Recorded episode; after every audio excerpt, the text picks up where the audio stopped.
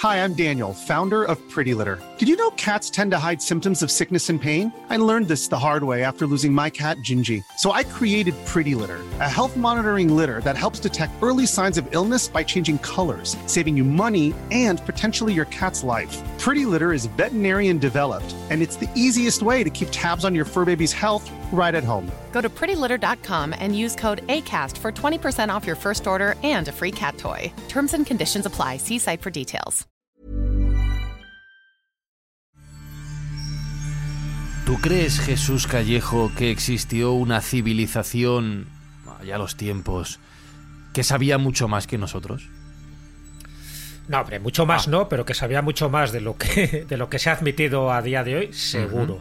Sabes que siempre existe la tendencia errónea, desde mi punto de vista, de que cuanto más atrás te vas en el tiempo, eran más Sí. idiotas.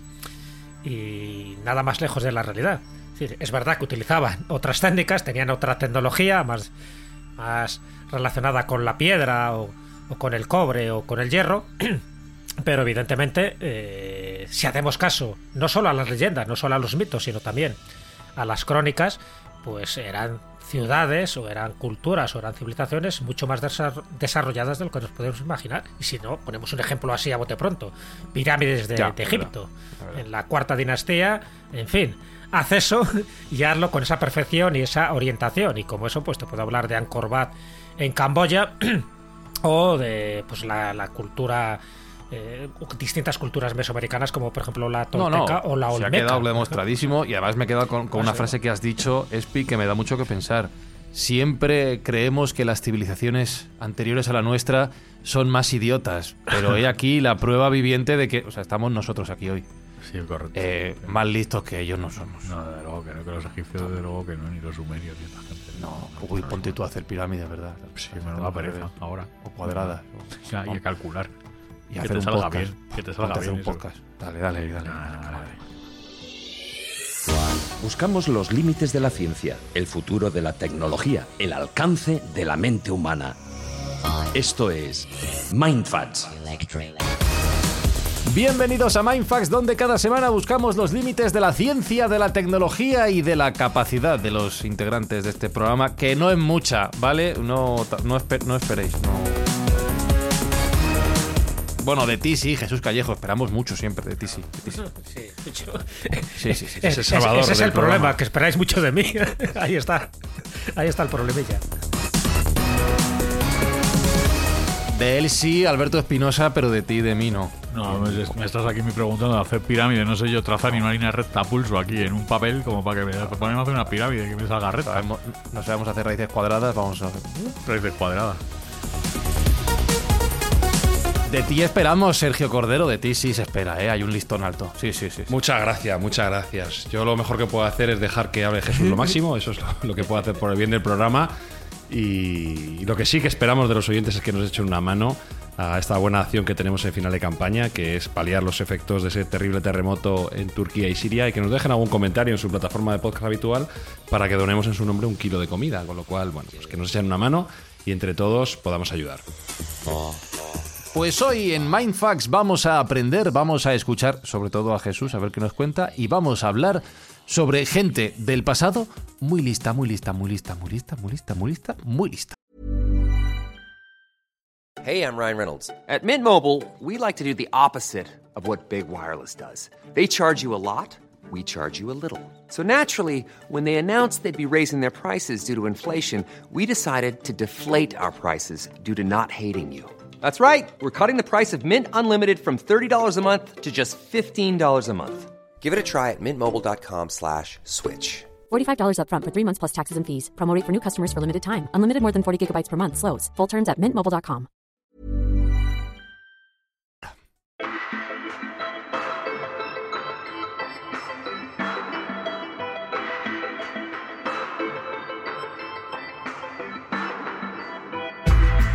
Claro que espérate un segundo, Jesús. Ujú. Es- Voy a adelantar la pregunta. Claro, la pregunta que luego la gente se lo va a hacer. Voy a repetir eso. Si era tan lista la gente de la que vamos a hablar ahora, ¿por qué no están aquí para contarlo? A ver, ¿qué ha pasado con ellos? Si tan listos eran, ¿eh? Ahí la has pillado, ¿eh? La troleación del, del Ah, hum, ese que sacas en Twitter. ¿no? Sí, a lo mejor porque eran humanos y también tenían una, una longitud de vida, ¿no? Como todos los demás. Al final, incluso por muy listo que seas, acabas muriendo. Pero acabas dejando un legado. El problema de esto, y eso es una buena pregunta, fíjate, porque no solo, en fin, las grandes civilizaciones y culturas, sino grandes inventos que se han hecho. Yo qué sé, la máquina antiquitera. Dice, ¿por qué no hemos encontrado más máquina antiquitera? Que es una especie de, de, de- de reloj analógico, astronómico, porten- un portento ¿no? de, de- de la tecnología de la antigüedad. Bueno, pues que a lo mejor el que lo inventó se murió, hizo dos o tres y solo ha llegado uno. Pues lo mismo pasa un poco con las técnicas de construcción. ¿Por qué no se hicieron más pirámides? Exactamente iguales que en la cuarta dinastía. ¿Por qué a partir de la cuarta dinastía las pirámides son peores? Y, y- y llega un momento en que ya ni siquiera los faraones se entierran en pirámides y van al Valle de los Reyes o al Valle de las Reinas, es decir, que es una montaña que la van horadando y van construyendo tumbas, que es lo más sencillo que se puede hacer. ¿Por qué? Pues bueno, pues a lo mejor porque esa técnica se perdió o porque eh, los que quisieron construir aquello eh, dejaron un testimonio para la posteridad como diciendo nosotros sí somos capaces de hacerlo, ahora ver vosotros lo que sois capaces de hacer, ¿no? Bueno, ese tipo de ejemplos a nivel arquitectónicos hay muchísimos. Eh, está claro que mm, cuanto más sabemos de nuestro pasado, más nos damos cuenta que habían desarrollado técnicas urbanísticas estoy hablando, ¿no? Estamos hablando ahora de, de construcciones, pues mucho más avanzadas de las que nos podemos imaginar. Ya no te hablo de la Atlántida, de Lemuria o de Mu, en fin, estos grandes continentes, islas que dicen que existían en los tres grandes océanos, porque eso es, es mucho mito y eh, toda la especulación que tú quieras suponer, vale. No, no, te hablo, por ejemplo, de ciudades eh, antiguas, eh, como Mohenjo-Daro, Arapa, no sé si habéis oído hablar de ellas, que estarían en lo que es actualmente Pakistán que estamos hablando de ciudades de más de 5.000 años de antigüedad, calcula que incluso 6.000 o 7.000 años, donde ya tenían instalaciones, en fin, eh, de todo tipo, ¿no? Instalaciones sanitarias, planificación de una ciudad donde tenían calles rectas y bloques rectangulares precisamente para, para evitar que el calor se acumulara, ¿no? Bien orientadas, en fin, con un tipo de, de, ornamentación que dices parece impropio ¿no? de aquellas épocas que estamos hablando del neolítico, no lo olvidemos. O qué pasó, por ejemplo, en Katal Uyuk, eh, que estaría en Anatolia, lo que actualmente es Turquía, hace 8.500 años. Pues eh, es que ya tenían ciudades mazacotes, o sea, si tuvieras una, esta ciudad de Cataluyo, si tuviéramos un dron y la viéramos desde arriba, es una ciudad tipo tortuga. Cuando digo mazacotes, porque no hay calles ni hay murallas. Es todo una ciudad. Es decir, lo que hay son patios interiores, tejados. Claro, sí, sí, como un edificio grande, pero que es una ciudad. Con lo cual, claro, defensivamente ya lo tienes ahí ganado. La propia ciudad es una muralla. La vida prácticamente se hacía en, en los tejados. Los muertos los enterrabas en el subsuelo. O sea, que al final eran cementerios donde la vida y la muerte confluían. Era la primera ciudad estructurada de la que tenemos constancia. No la más antigua, porque posiblemente la más antigua sea Jericó, y fin. pero Cataluyo estamos hablando de 8.500 años de antigüedad. Es este tipo de cosas, por ejemplo, pues eso, tanto en Mohenjo-Daro como en Donde ya estaba la provisión de agua, de desagües, de los vertederos de basuras, piscinas públicas para la natación, baños privados, etcétera, etcétera. Estas cosas se consiguen en Europa a partir del siglo XVIII. Y estoy hablando de París, estoy hablando de Londres y de sitios así. Entonces, bueno, pues quitémonos la venda un poco de que nuestros antepasados sí que tenían unos conocimientos muy adelantados en cuanto a construcción y en cuanto a urbanización, mayores de lo que nos imaginamos, en cuanto a esto, a que tenían como una implicación mucho más directa en los lugares donde ellos habitaban. Si el lugar donde habitaban era un lugar muy tórrido, ¿no? Por el calor, pues sabían perfectamente cómo conseguir corrientes de aire. Esto pasa en La Valeta, ¿no? Es algo más actual, La Valeta, que es la capital de Malta.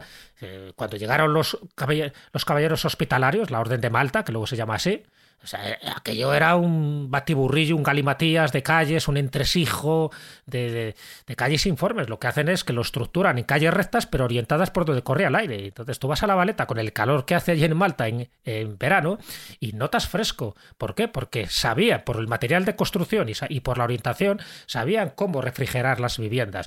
Bueno, pues este tipo de cosas yo creo que es importante tenerlas en cuenta y ahí queda. Incluso recomiendo, fíjate, hay un libro que, que hace muchísimos años de Andrew Thomas que se No somos los primeros, donde va exponiendo punto por punto distintos avances que nosotros consideramos que forma parte de nuestra civilización actual o de la edad contemporánea, es decir, a partir de 1789, y que va, ya eran avances que tenían todo este tipo de culturas, ya digo, y no estoy hablando de culturas de la Edad Media o de, o de hace, yo qué sé, 400 o 500 años, estoy hablando de culturas de hace 5.000 años, como era la sumeria, como era la egipcia o como eran las culturas que se desarrollaron en el Valle del Indo, como en este caso Mohenjo-Daro o Arapa. Me está recordando todo esto, Espi, a El Mundo Today ha publicado recientemente, recomiendo mucho El Mundo Today, un titular que era La NASA reconoce que no hemos vuelto a la Luna desde hace muchos años porque no se les ha ocurrido una frase mejor que la de Neil Armstrong.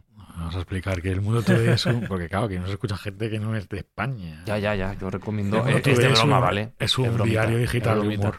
Pero lo que, lo, lo que quiero decir es que Muy a veces, gracioso. efectivamente, Jesús, eh, la respuesta está en la naturaleza humana, en nuestros fallos, en nuestras imperfecciones, en nuestros fracasos y en que, eh, como dice nuestro amigo Pepe Rodríguez, a veces se explica porque somos humanos y por tanto estúpidos y limitados y no hay más explicación. Somos seres humanos todo el rato, dice. sí, Somos seres humanos todo el rato. Todo el rato. bien dice.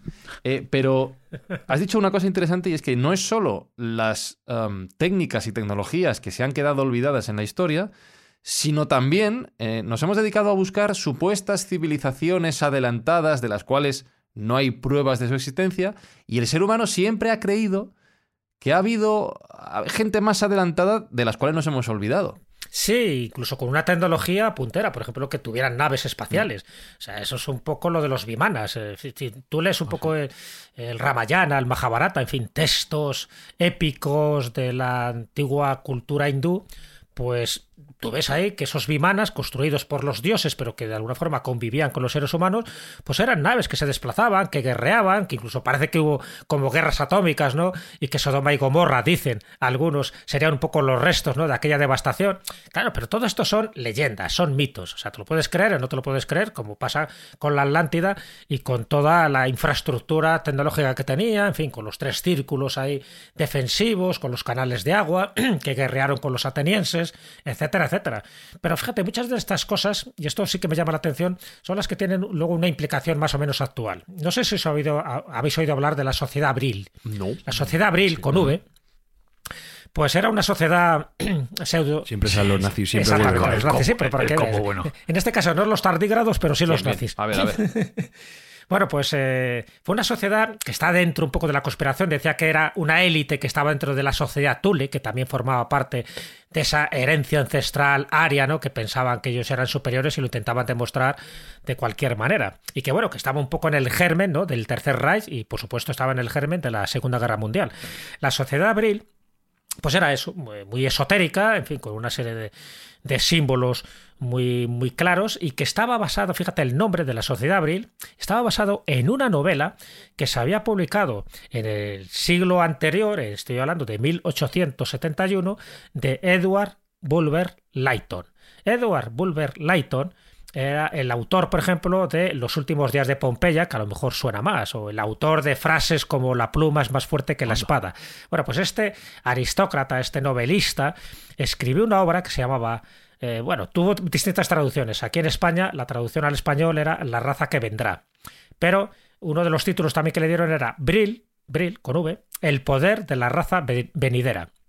Y es curioso porque una novela más o menos de anticipación, luego mucha gente se creyó que existía esta sociedad que os voy a resumir de una forma muy rápida. ¿no? En fin, el protagonista eh, es un joven que hace un viaje y se interna en una, mina y esa mina, a través de una serie de conductos, le lleva a un mundo subterráneo. Un mundo subterráneo que está habitado por una civilización tecnológicamente muy avanzada, que son los Brill Ya, así les llaman, ¿no? seres superiores al Homo sapiens en todo eh, con cuerpos perfectos, en fin, con vegetarianos, tienen una energía, bueno, y aparte de que no existen rivalidades, no existe pobreza, porque todo depende de una energía que ellos tienen, que no tenemos en la superficie, porque ellos ya te digo, son intraterrenos, y esa energía la llaman Brill. Y el Brill es algo, pues a mitad de camino entre la electricidad y como un poder espiritual, ¿no? Que es capaz de todo de todas las proezas, de sanar como de destruir. O sea, te puede curar como te puede matar el Brill según quien lo utilice. Bueno, pues toda esta sociedad que eh, Bulwer Lytton describe en esta novela eh, ya digo, se comunican telepáticamente, tienen un consejo de sabios pues para dirimir algún conflicto, por supuesto no hay rivalidades, se han eliminado el crimen, los delitos, no hay ejército porque la policía y el ejército son innecesarios, etcétera, etcétera, etcétera. Bueno, pues hay- hay gente que se creyó que lo que escribía, porque es verdad que estuvo metido en sociedades secretas, Edward eh, Balber Layton, o sea, este hombre estaba en sociedades secretas y se pensó que a través de una novela de una ficción y sí que estaba describiendo una, una ciudad intraterrena antediluviana. Eso es importante también, o sea que venía antes del diluvio, pero precisamente para salvarse de, de aquella catástrofe, este pueblo tecnológicamente avanzado lo que hizo fue construir viviendas en el interior de la Tierra, precisamente para no sufrir más cambios climáticos o más devastaciones eh, extraterrestres, como pueden ser caídas de meteoritos y cosas similares.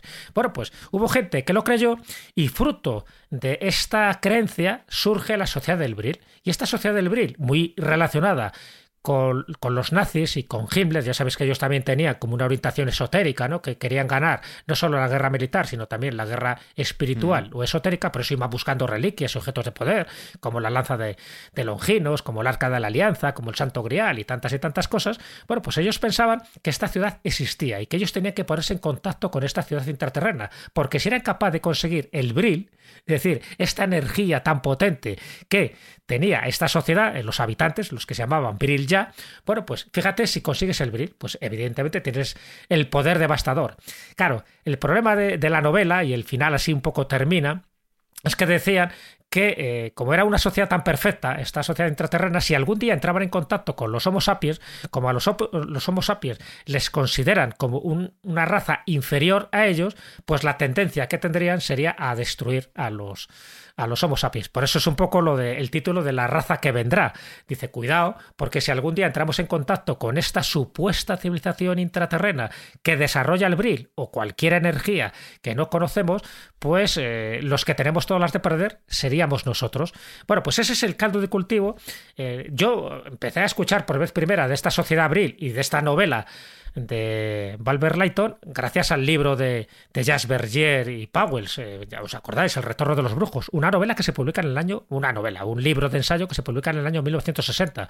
Bueno, pues a partir de ella, digo, mucha gente ha ido creyendo que lo de Agartha, lo de Zambala, lo de Trapalanda, lo de el Gran Paitite, lo del Preste Juan, en fin, este tipo de nombres que se ha dado a ciudades antiquísimas y mitológicas, pues que tenían un sustrato real y que a lo mejor el que tenía esta información lo contaba como pues de esta forma, en novelitas, en ciencia ficción, como diciendo, bueno, ahí te dejo la perla, que, que las perlas no, no son digeribles por aquel que no tenga el entendimiento o la sabiduría necesaria, pero que ahí queda. Entonces, bueno, pues me llamó la atención que al final la sociedad abril, y eso lo podéis chequear en cualquier buscador, pues veréis que sirvió de contrapunto para que se creara la sociedad Thule y a su vez para, como contrapunto para crear toda la base hermética y más esotérica del el Tercer Reich, donde Heinrich Himmler y otros cuantos más pues intentaron hacer pues de las suyas. Menos mal que no funcionó, porque sus ideas, más que sanar, como os podéis imaginar, eran más de destruir. Sí, sí, totalmente. Eh, nazis aparte, que nadie inter malinterprete esto, Espi, que estaba pensando yo escuchando a Jesús, eh, si existiera la sociedad perfecta, si viviéramos en ella, una sociedad sin problemas, sin falta de recursos, sin ningún tipo de preocupación. Ojo, qué aburrido, ¿no? Pero a tope, o sea, estaba pensando completamente lo mismo, menudo coñazo. Ya, yo no sé si. O sea, los seres, sin los seres humanos no están preparados para no, No. para vivir así. O sea, no. Ya, sin obras en las calles. Claro, no. No sabíamos diferenciar. No. Mm, Me lo estáis poniendo a huevo para hablar de la próxima ciudad Ya, mitológica. espera, va- vamos a poner música y vamos a pensar en ello. Pensad un momento si os gustaría ese mundo, Me gusta mucho cómo mandas a reflexionar a la gente. Venga, todos a Sí, pensar. tú a venga, pensar, al chavales, rincón de a pensar, pensar, venga. A pensar, chavales y chavalas, pensar, a pensar venga, todos. venga, Con la venga, musiquita pensar. de pensar, venga. Venga, Vamos. venga, a pensar todos, ¿eh? No os giréis que os estoy viendo. A pensar fuerte, venga. El del fondo. Venga. El de gafas. Ese. Eso. ¿Lo habéis pensado suficiente? Sube música, Venga, no te- otro ratito todos. Pensar un Vamos. rato. ¿Tú crees que ya han pensado suficiente, Sergio? Yo creo que. Ya. ¿Sí? Yo creo que sí, los nuestros ¿Sí? piensan Pues ya rápido. está. sí. Eh, ¿Decías que, que se van a crear? ¿Se han querido crear? Que con lo que estabais qué- comentando qué decía me estáis Sergio, poniendo a perdón? huevo para hablar de... Ya, sí, no ¿Es sé. interrumpido ¿Esto es un podcast? este programa? Sí, sí, sí. Bueno, pues dentro de las ciudades mitológicas que Jesús también nos ha introducido, hay unas ciertas ciudades mitológicas que son más recientes y son de las que yo voy a hablar un poco. Y una de las más divertidas y de las que me parece que son más reseñables es la ciudad de Forlandia. Forlandia es una ciudad que se creó allá por el 1928 por la propia empresa Ford. La de los Henry coches. Ford, concretamente. La de los coches. Y se creó en, la- en el estado brasileño de Pará, cerca de la ciudad de Aveiro, eh, aproximadamente en el centro oeste de Brasil, con el fin y el objetivo de recabar eh, caucho de los árboles de caucho que había allí con bastante frecuencia. Porque hay que pensar que en aquel momento el caucho era absolutamente esencial para crear los neumáticos de los vehículos y los británicos tenían el monopolio del mismo. Entonces, este señor dijo, bueno, pues yo voy a crear una línea de abastecimiento propia, un proyecto vertical, y me voy a suministrar mi propio caucho, creando una ciudad que pueda recibirlo en, en Brasil. Que hay Me bastante. encantaría pensar que era una ciudad de no- caucho entera. Todo blandito. La, la idea no era mala, la idea no era mala. No, lo que hizo fue transponer un sistema de ciudad americano eh, en esa zona de Brasil. Y como os podéis imaginar, no tuvo mucho éxito. En primer lugar, eh, Ford no tenía ni idea, ni él ni sus eh, trabajadores no tenían ni idea del cultivo y la recogida del caucho. Fueron un poco ahí a probar.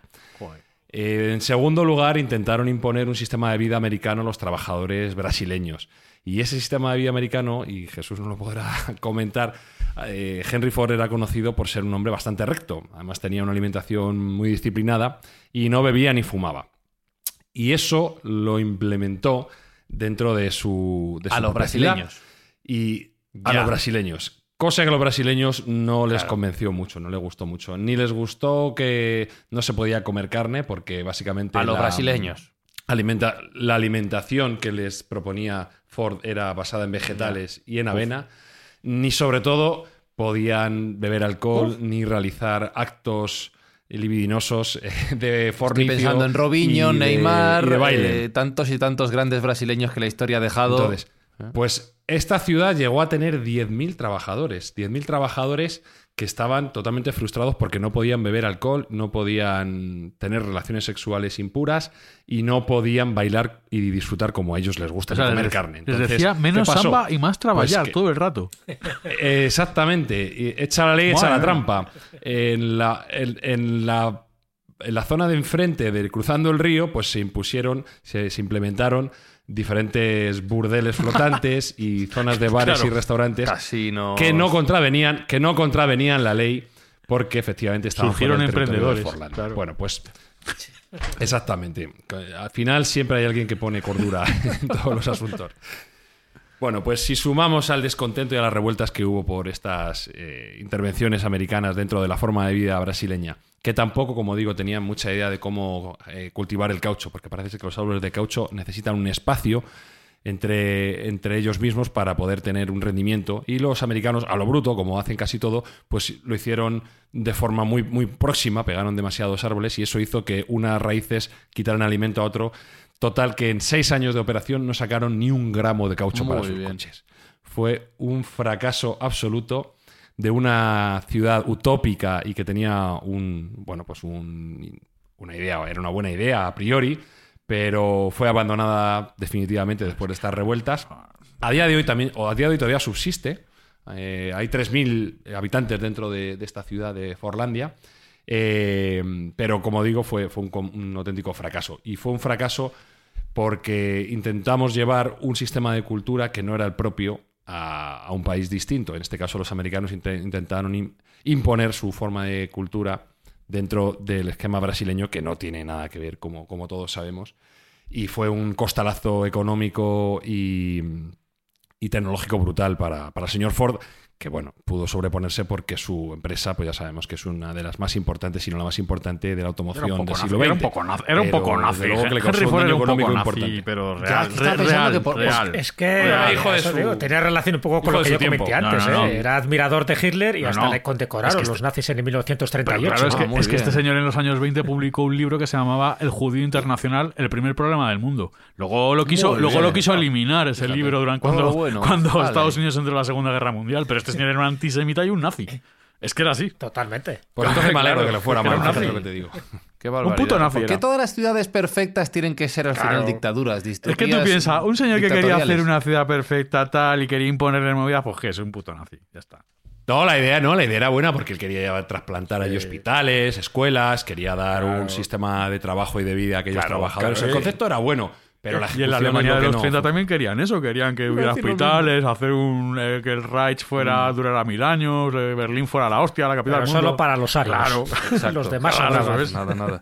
Y aquí no sacaron caucho ni para camisiñas. Eh, pero no es eh, la única empresa de coches que ha intentado esto, ¿no? Manolete, si no sabes torear, ¿para qué te metes?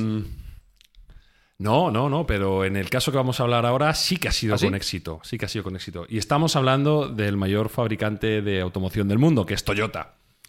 Toyota tiene una ciudad. ¿Ah, sí? Yo no lo sabía hasta que fui a Japón, una de la- uno de los viajes, y cerca de la ciudad de Nagoya, la tercera ciudad más importante en Japón, en la prefectura de Aichi, pues te encuentras en el mapa Toyota City, cosa que te llama mucho la atención, ¿no? O sea, no es que la Eh, marca nazca de la ciudad, sino que la ciudad nace de la marca.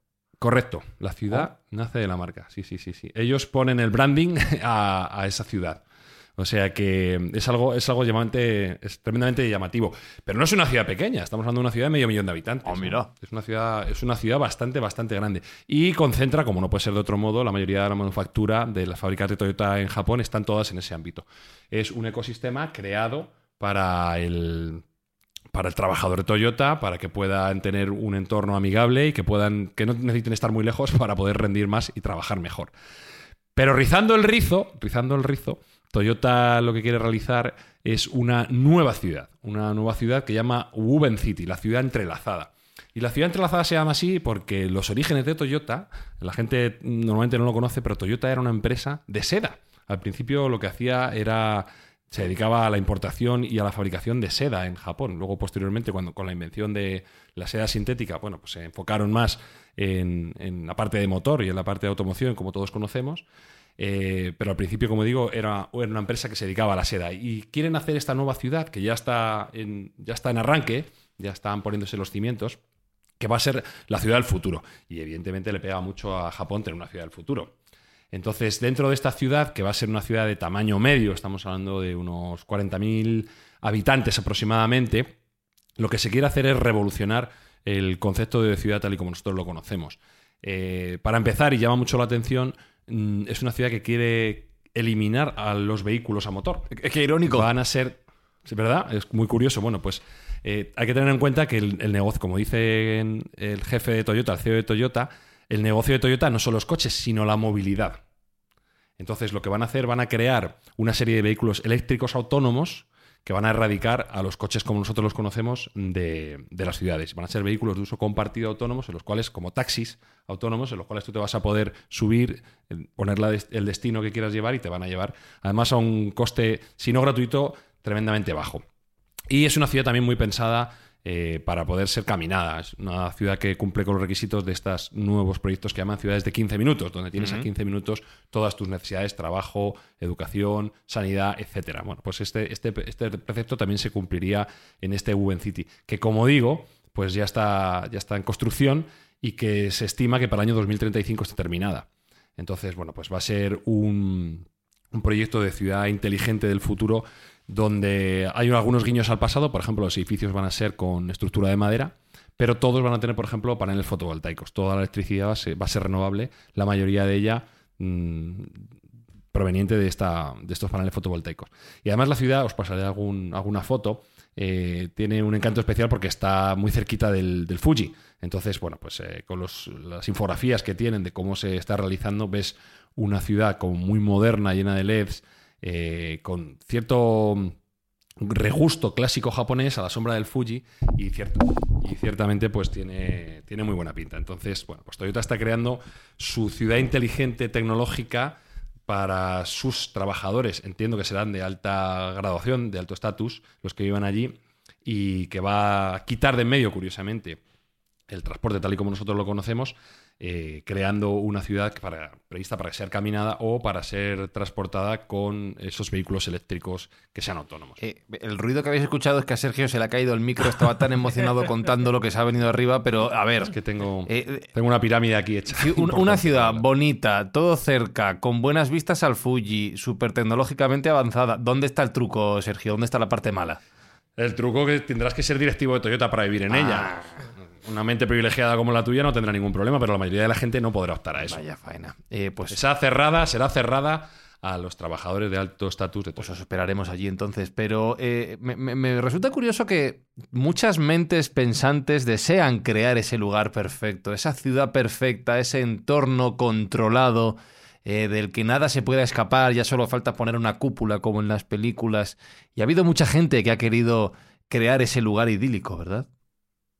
Sí, definitivamente. Vamos a hablar ahora de un proyecto muy interesante y de un autor muy singular que pereció hace poco a la edad de 101 años y es el arquitecto Jacques Fresco. En alguna ocasión hemos hablado de él en algún otro programa y su proyecto Venus, ¿eh? que es una... A mí me gusta mucho porque es una especie de cibercomunismo eh, bien planteado que, bueno, no ha dejado de ser un proyecto en papel porque no se ha llevado, no se ha llevado a cabo por falta de financiación y probablemente por falta de interés, ¿no? Porque era demasiado revolucionario para, para poder llevarse a cabo. Pero el proyecto Venus se llama así porque está desarrollado en el área de Venus, que es una ciudad que está en California. Ah, en Florida, ¿no? En y... Florida. Perdona, Florida, Florida, sí, sí, me- me- se me ha ido el dato. En Florida. Eh, y estaba previsto, pues, eh, como un reinicio de las relaciones humanas y urbanísticas. Es una ciudad que tenía una planta circular, donde también se tenía previsto que todo quedase muy a mano y todo muy cercano, eliminando, por supuesto, los motores de combustión, donde iba a haber una serie de transporte público muy avanzado, eh, libre y gratuito para todo el mundo y donde el concepto más revolucionario era que no existía el dinero y que todo iba a ser gratis para todo el mundo. Eh, ¿Cómo lo quería hacer este señor, Jacques Fresco? Pues eh, utilizando lo que él llamaba la economía basada en recursos, no la economía basada en escasez. Y lo que venía a decir, y es, ya lo hemos comentado en algún momento, es que la Tierra tiene recursos para la necesidad de todos, pero como ya dije en el programa anterior, no para la avaricia de unos pocos. Lo que quería poner es al servicio de toda la humanidad todos los recursos de la Tierra.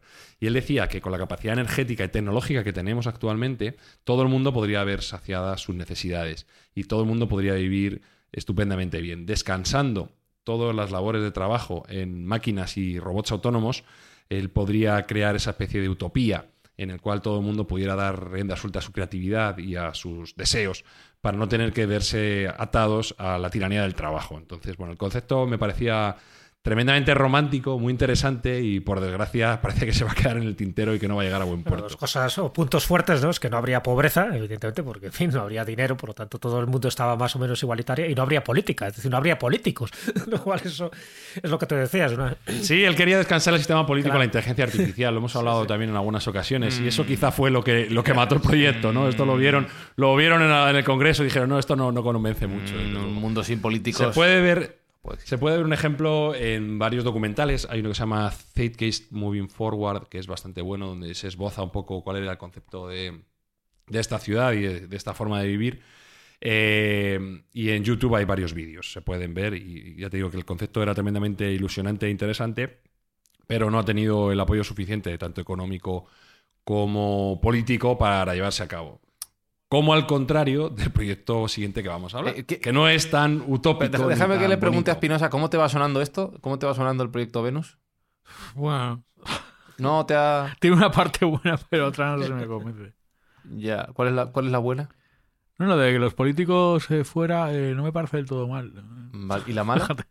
La inteligencia artificial gobernando me da un poco de miedo. ¿Qué Skynet. prefieres, políticos o inteligencia artificial?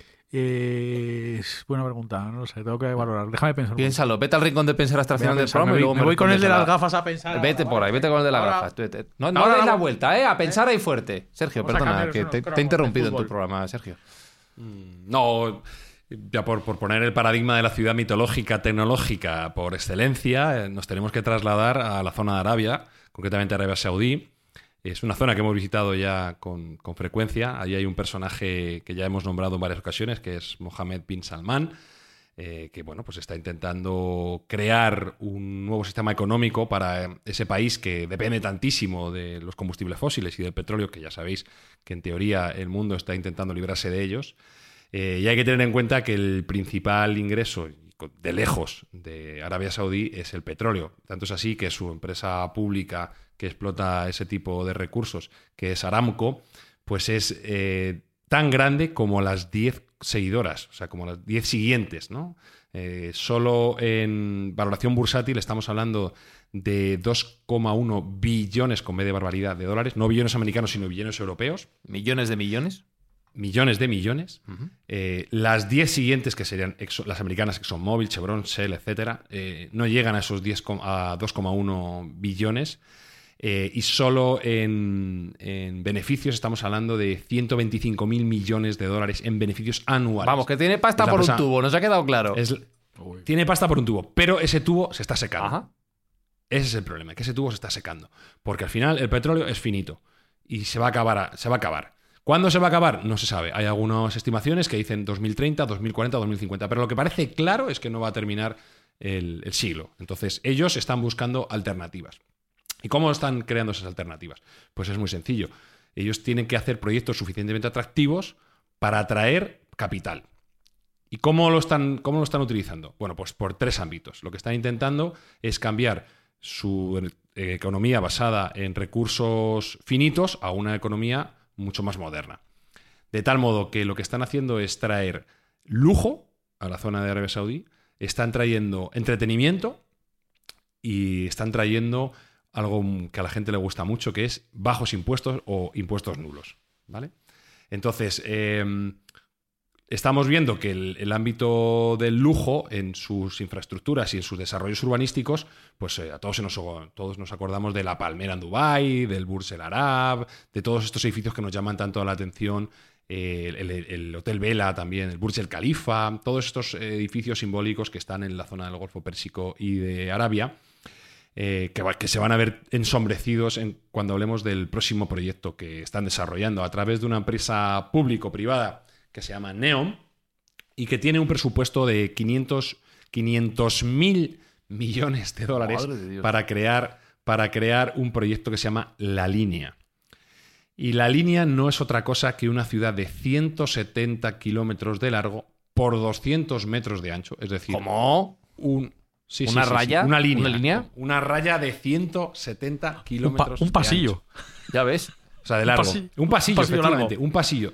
En, que estaría, marcado por dos edificios que se mirarían uno a otro, eh, forrados de espejo ah. de 500 metros de alto. O sea, esto sería como dos torres de 170 metros de largo y, entre una y otra 200 metros de ancho, forradas de espejo en el cual se desarrollaría la vida de todos los habitantes de la ciudad, que estamos hablando de 9 millones de habitantes, 9 millones de habitantes, para una densidad de población cuatro veces más grande que la de Manila, donde todo estaría otra vez más en, el ámbito de los 15 minutos. ¿Por qué se toma Manila como referencia? Qué aleatorio me parece eso. Porque Manila es la ciudad más densamente ah, poblada. Ah, vale, vale, vale. Una de las ciudades más densamente pobladas vale, vale. Por eso Pero no me vienes estudiado de casa, ¿eh? Ya, ya. me voy a de pensar. Ahora vengo, ahora vengo. Este, esta ciudad de la línea de 170 kilómetros de, largo, eh, pues tendría una, densidad de población mucho más alta. Y también, un poco en la línea de lo que hemos hablado de Wen City y de Toyota, eliminaría completamente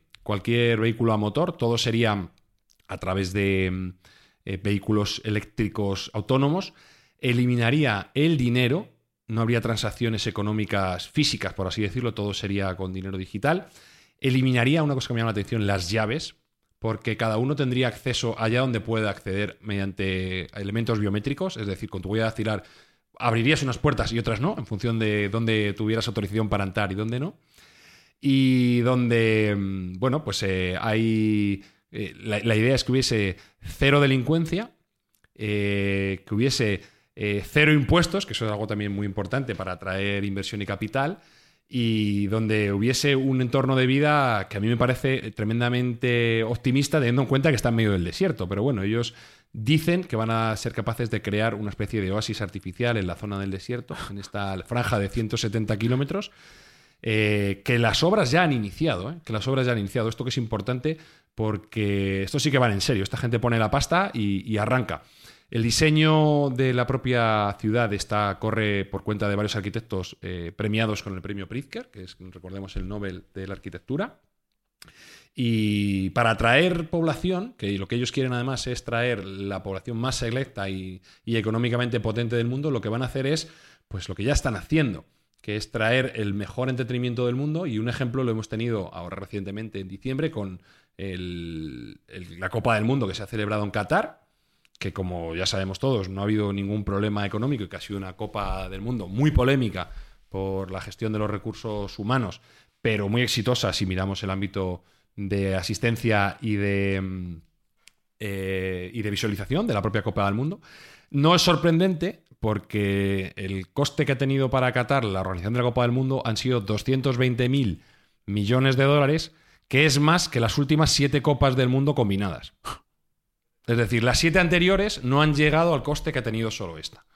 Con lo cual, bueno, pues evidentemente ha salido bien. Hay que decir que, que la Copa, todo el mundo que ha estado allí, yo no tuve el placer, pero todo el mundo que ha estado allí ha dicho que funcionaba perfectamente, que estaba muy bien organizado, que muy bien estructurado y a nivel organizativo ha sido un éxito rotundo. Habría que ver si a nivel de derechos humanos, etcétera, eh, podríamos decir lo mismo, que yo creo que no. Pero hay que decir que esta gente cuando tiene eh, algo en la mente, lo organiza, porque recordemos que organizar una Copa del Mundo en un ambiente tan, en principio hostil como es un desierto, en donde están radicados estos emiratos y estos países, pues es un logro de la ingeniería y, de- y, bueno, del dinero, básicamente, que queda al alcance de muy pocos. Y este entretenimiento eh, no solo lo están haciendo con el fútbol, están trayendo pues la Fórmula 1, están trayendo eh, torneos de golf, curiosamente, están pagando barbaridades, han, ofrecido a Tiger Woods 800 millones de dólares que él ha rechazado para jugar su, su trofeo de golf. Eh, tenis, bueno, pues todo el, todo el elenco de entretenimiento que uno se puede imaginar para estos súper ricos que en teoría van a habitar en esta línea de, de Neom. Eh, y estos súper ricos que van a estar atraídos por, por la pieza final del puzzle, que es eh, los impuestos, o mejor dicho, la falta de ellos. Cuando tú tienes alguno de las eh, cuotas tributarias más bajas del mundo y lo pretendes todavía mejorar para que aquellos que tengan dudas puedan venir, pues es un, sin duda alguna algo muy atractivo, teniendo en cuenta el afán de recaudatorio que tienen los estados sobre la renta de cada uno de nosotros, pues a lo mejor en algunos casos, en el caso de los súper ricos, y si, tuviéramos, si tomáramos el caso o el ejemplo de España, que es el que yo mejor conozco, a lo mejor estaremos hablando de que alguien podría ahorrarse el 60% de su renta anual. El 60% es mucho dinero. A lo mejor te da incluso para pagarte la casa sin, sin, por así decirlo, de tener que desembolsar dinero, porque es el mismo importe que, que tú tendrías que pagar en renta eh, por impuestos en tu país de residencia. Con lo cual ellos juegan también con ese atractivo. Con ese atractivo.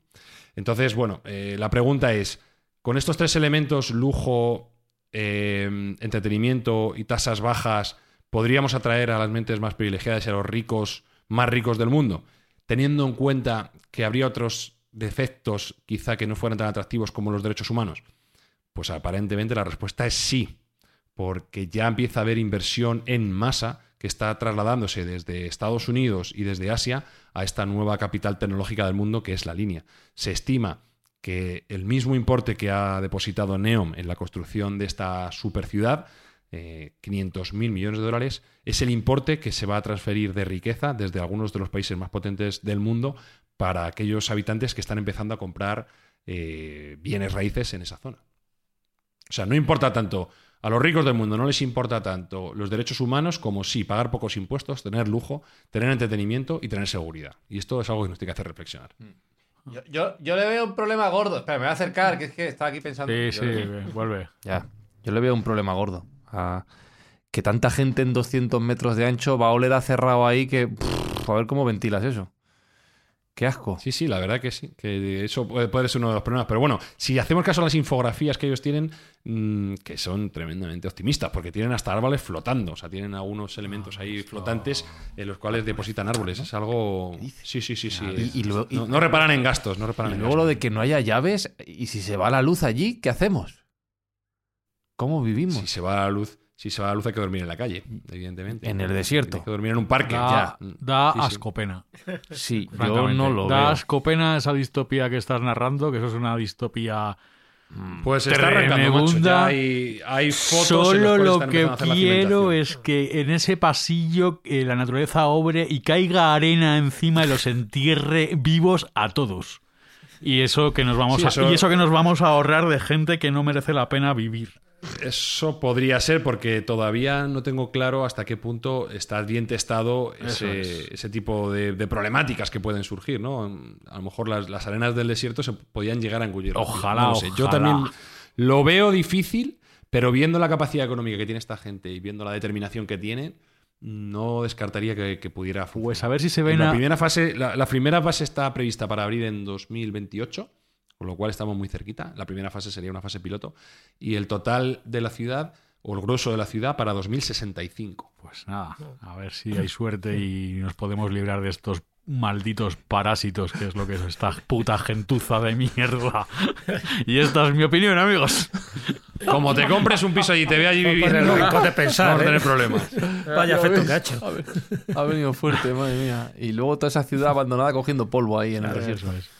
Bueno, pero un poco es verdad lo que se dice, ¿no? Y lo que ha planteado ahora Sergio. Hay ciudades utópicas y hay ciudades distópicas. En teoría parece que todo lo que se está diseñando debería ser para el bien, ¿no? Y para progresar a nivel material y espiritual, pero hay veces que nos hace pensar que a lo mejor no vamos por el camino correcto. Esto un poco me recuerda a lo de los falasterios del siglo XIX, ¿no os fin, Con Charles Pues. Fourier, ese socialismo utópico, donde también eh, en pequeños espacios, eh, 1.600 personas, pues tenían que desarrollar pues es un sistema de producción, de consumo y de vivienda y de residencia, todos juntitos ahí. Es verdad que Un poco al estilo de los kibbutz Claro, eliminas propiedad privada, eliminas salarios, eh, eliminas en teoría competitividad. Vale, es una especie de anarquismo individual, muy curioso, un socialismo utópico que, que no, no llegó a funcionar, ¿no? Pero bueno, que había una idea un poco eh, utópica y que luego, pues, eh, evidentemente. hay un elemento que casi nunca se cuenta en este tipo de cosas, ¿no? Que es la, la personalidad, que son los sentimientos humanos y que a veces pues van por un camino distinto de aquel que ha diseñado esta ciudad del futuro o este falasterio o se llame como se llame. Y los trabajadores bangladesíes que van a usar en el régimen de semi-esclavitud y Claro, que van a enterrar nada. vivos en los cimientos de esa ciudad, eso como hicieron como la Copa de Qatar y sus estadios, por ejemplo. Eh, ¿Hay algo más que quieras decir, Espinosa, para ya No, esto el episodio? creo que me he quedado a gusto. Sí, pues nada. Me da la sensación de que no nos van a patrocinar estos señores de Neom No. en la línea esta. Ni no- Otro más en la lista. nada. Nada, pues nada. pues que les den por ahí. Hala, vamos a terminar ahí el episodio, ya está. A que les den por ahí.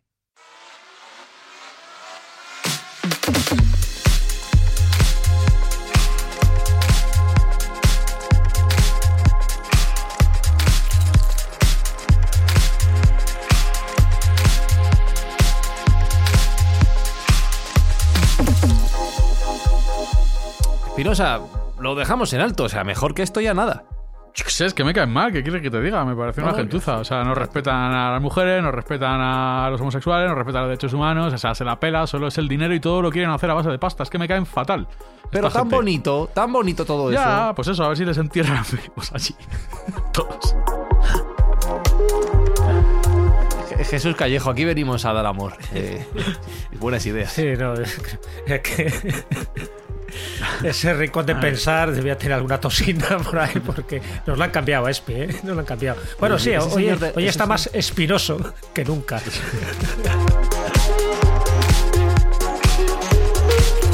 Ese señor de gafas no tenía buenas ideas, Sergio Cordero. No sé quién era, pero me está dando mal rollito. ¿eh? Bueno, yo te digo que para endulzar un poco el cabreo de Alberto, eh, realmente parece ser que la cosa en Arabia Saudí está cambiando y las mujeres van tomando Sí, ahora las dejan- más derechos claro, conducir. No, no, no, no, parece ser. eh, No me haga mucho caso, pero parece ser que está mejorando. Evidentemente todavía les queda mucho. Eh, unos 300 años les quedan así. Que yo os voy recordando, Mindfactors, que todos los comentarios que dejéis en Spotify, en Apple, en Evox, en nuestro Twitter, arroba mindfax-bajo, van a servir para que añadamos un kilo a nuestra donación para combatir los daños, los perjudicados por los terremotos de Turquía y Siria, mientras Sergio y Espi pues están tras lo suyo. ¿Habéis terminado ya? ¿Habéis- ¿Ya está-? Se nos, se nos ha quedado en el tintero la ciudad Bitcoin, pero ya para otro día. no, no, no, déjalo que Espinosa ya revienta. Eso no, es, En siete días. Ya, pero no, no quiero más revoluciones. En siete días volvemos, ¿vale? Besos, abrazos de Fran Zutiza y hasta la semana que viene. ¡Chao! Mindfacts llega cada semana a tus oídos a través de Spotify, Apple Podcast, Evox, Google Podcast o tu aplicación favorita. Búscanos en redes sociales. Somos Mindfacts. Para saber eso hay que remontarse a la época anterior a la Gran Caída, cuando el rey Atlan gobernaba sobre todo y todos, y los reinos de Atlantis eran uno. Fue una época de gran prosperidad y avances tecnológicos. Habíamos desentrañado el secreto de una energía ilimitada cuando el resto del mundo seguía pensando que la Tierra era plana. Pudo la ambición, las ansias de poder.